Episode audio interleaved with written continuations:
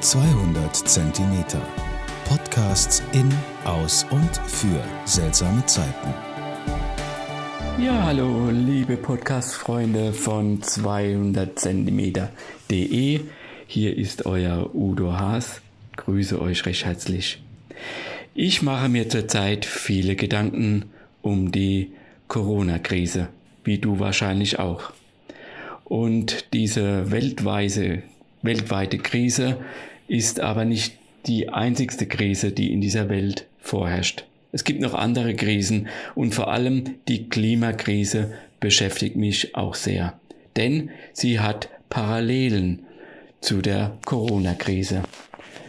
Denn die Klimakrise steht erst am Anfang und in der Corona-Krise sind wir schon mittendrin. Aber es gibt Parallelen und Ähnlichkeiten. Darum geht's in diesem Podcast. Ähnlichkeit Nummer eins könnten wir sagen, am Anfang war die Corona-Krise auch lokal begrenzt in China. Aber durchs Nichtstun, durchs Falsches tun hat sie sich ausgebreitet wie ein Geschwür in der ganzen Welt. Es wurde zu einer Pandemie. Die Pandemie, die Millionen von Menschen letztendlich vielleicht das Leben kostet. Auch diese Klimakrise ist lokal schon zu spüren, aber sie hat auch die ersten weltweiten Folgen. Sie breitet sich auch über Ländergrenzen aus. Das können wir schon spüren an den heißen Temperaturen im Sommer über 40 Grad, an dem fehlenden Wasser für unsere Bäume und an Brände, die viel Wald auch in der ganzen Welt, ob Australien, Deutschland oder Amerika auslöschen. auslöschen. Handeln wäre angesagt. Denn die Politik wird oder wird immer und häufig von der Wissenschaft informiert. Zum Beispiel über eine Möglichkeit, eine Pandemie.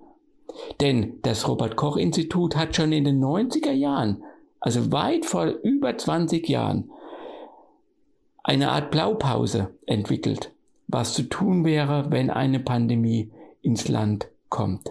Aber die Politik hat auf die Wissenschaft nicht gehört. Sie hat nicht reagiert, sie hat bewusst weggeschaut. Das Gleiche wiederholt sich gerade im Bereich Klimakrise. Wirklich gehandelt wird nicht von der Politik, eher eine Feigenblattpolitik wird betrieben, nämlich um wirklich das Ziel von 1,5 Grad Temperaturanstieg noch zu schaffen in dieser Welt, müsste wirklich jetzt gehandelt werden. Zudem gibt es ja noch Populisten und Regierungschefs, die beiden, beide Krisen, Corona-Krise und auch die Klimakrise verheimlichen, verharmlosen und bagatellisieren.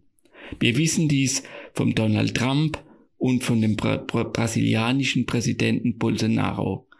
Die haben über den Virus als Schatz gesprochen, der wäre nur eine Fantasie und die Medien würden nur eine Hysterie äh, veranstalten. Was ist die Folge? Sie haben nicht gehandelt und Hunderttausende von Menschen mussten ganz besonders in diesen zwei Ländern sterben, weil ihre Präsidenten diese Klimakrise und diese Corona-Krise bagatellisieren und verharmlosen und nicht wahrhaben wollen. Ja, der, es gibt aber andere Menschen, die sich mit diesem Thema schon seit Jahren beschäftigen, zum Beispiel mit der Klimakrise. Der Club of Rome beschäftigt sich damit schon immer und gibt Empfehlungen an die Politik. Empfehlungen, dass das Wachstum umgesteuert werden muss zu einer nachhaltigen Politik, zu einer nachhaltigen Wirtschaftspolitik auch, die mehr drauf schaut, wie können wir unser Welt sozialer, gerechter, stabiler gestalten, wie können wir es schaffen, dass mehr Wohlstand in die Welt kommt. Ja, dann gibt's aber Menschen, die verbreiten Fake News. Fake News, die angetreten sind, gegen die Wissenschaft zu argumentieren. Und das sind häufig die gleichen oder die ähnlichen Menschen, ob das die Corona-Krise betrifft oder die Klimakrise. Sie bringen fadenscheinige Argumente, die absolut schon widerlegt sind. Aber die Corona-Krise macht einiges deutlich in der Welt und auch in Deutschland wie in einem Brennglas. Zum Beispiel kann man sehen, das teuerste Gesundheitssystem, das auf der Welt existiert, ist das ineffizienteste. Das in den USA. Aber auch Deutschland kommt deutlich an die Grenzen seines Gesundheitssystems. Schon vor der Corona-Krise gab es einen Pflegenotstand, auf dem die Gewerkschaften schon seit Jahren hinweisen. Aber die Politik und die Arbeitgeber reagieren nicht. Was positiv ist in Deutschland, und das wird auch sichtbar unter diesem Brennglas, ist, dass in Deutschland im Vergleich zu den USA zum Beispiel es eine soziale Sicherheit gibt durch unser soziales System. Sei es Kurzarbeitergeld, Arbeitslosengeld und andere sozialen Sicherungssysteme.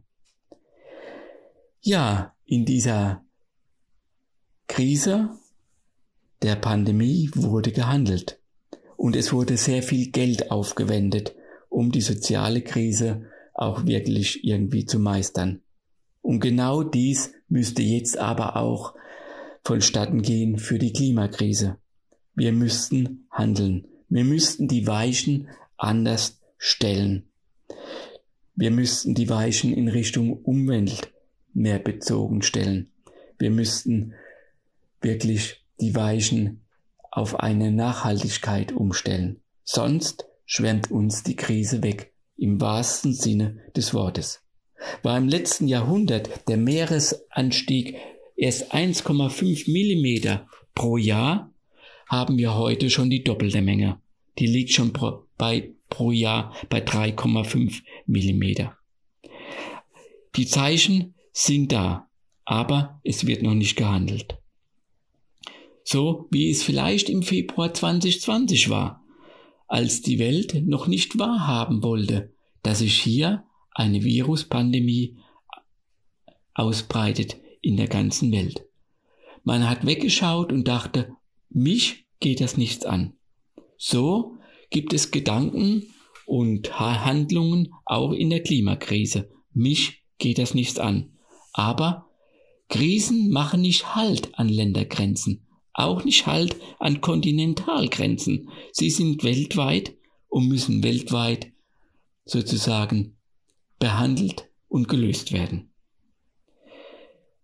So gibt es zum Beispiel so Punkte in dieser Viruspandemie, wo wir diesen Virus nicht mehr einfangen können, wo er einfach davon galoppiert. Und sowas gibt's auch in der Klimapolitik. Wir sprechen dann von so Kipppunkte. Das könnte zum Beispiel so ein Kipppunkt sein, wenn zum Beispiel Grönland das Eis absolut wegschmilzt, wenn große äh, Eismengen noch auf der Antarktis wegbrechen, dann können wir das nicht mehr rückgängig machen. Das ist dann unmöglich. Und wann diese Kipppunkte eintreten, das wissen wir nicht. Und deswegen ist es so wichtig, dass wir möglichst schnell, konsequent handeln. Sonst ist dieses unmöglich. Nämlich wenn Grönland schmilzt, Antarktis auch teilweise wegschmilzt, dann haben wir Meeresspiegelanstieg von mehreren Metern. Und dann, liebe Politik, könnt ihr nicht wieder sagen, wir haben von nichts gewusst. Wenn wir jetzt handeln, dann können wir wirklich noch was bewegen. Dann können wir die 1,5 bis 2 Grad Temperaturanstieg weltweit noch wirklich bremsen. Aber wir müssen das Wirtschaftssystem umstellen. Wir können nicht immer nur auf Wachstum, Wachstum, Wachstum setzen. Wir müssen auf ein Wachstum setzen, das der Kreislaufwirtschaft nahe kommt. Wir müssen Umwelt mit berücksichtigen. Die Ausbeutung der Umwelt darf nicht vorangehen. Wir dürfen nicht noch mehr Öle, Öl und Gas verbrennen und CO2 in die Umwelt setzen. Auch soziale Aspekte müssen mehr berücksichtigt werden. Nachhaltigkeit ist hier das große Schlagwort. Denn wer leidet darunter unter diesen heißen Sommern zum Beispiel, die wir jetzt schon erleben? Das sind die Menschen, die auch während der Pandemie darunter leiden. Ältere Menschen, die kein starkes Immunsystem haben, Menschen, die an Herz- und Kreislauferkrankungen leiden. Auch hier spricht man von einer Übersterblichkeit, die wir in der Pandemie und an bestimmten Tagen, wenn es sehr heiß ist, in Deutschland schon erkennen können. Also jetzt ist Handeln angesagt. Sonst wird wirklich die Erde immer wärmer, immer heißer und sie gerät außer Rand und Band. Kommen wir in ein langfristiges Denken, statt immer nur kurzfristig zu denken. Handeln wir für unsere Kinder, für die Umwelt und auch für uns. Werden wir hier zu einem Retter unserer Welt. Danke, dass ihr zugehört habt.